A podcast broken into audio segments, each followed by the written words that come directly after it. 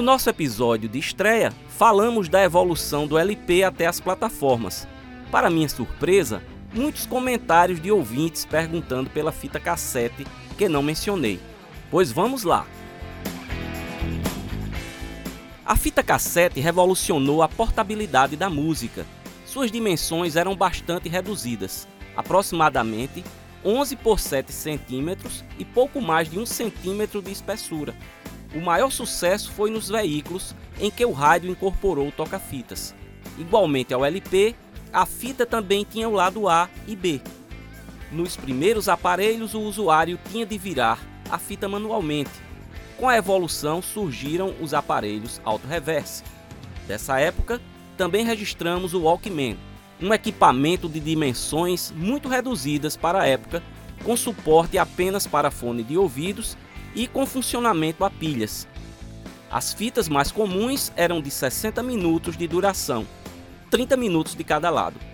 O bom dessa época é que se você tivesse um tape deck, ou seja, um gravador de fitas, era possível gravar o acervo que estava nos LPs para as fitas. Para quem tinha um sintonizador de rádio FM, também era interessante gravar aquela música de lançamento que às vezes só tocava nas rádios, antes de serem distribuídas para as lojas.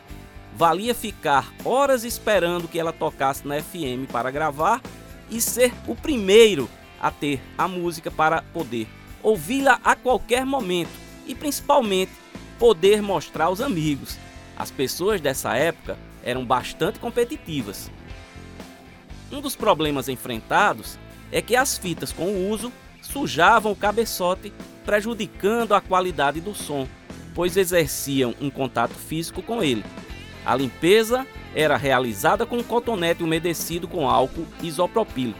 Muitas vezes tínhamos que desmontar o aparelho para poder ter acesso ao cabeçote. Além disso, a fita ia afrouxando nos carretéis e não era incomum o toca-fitas engolir a fita causando danos, muitas vezes irreversíveis.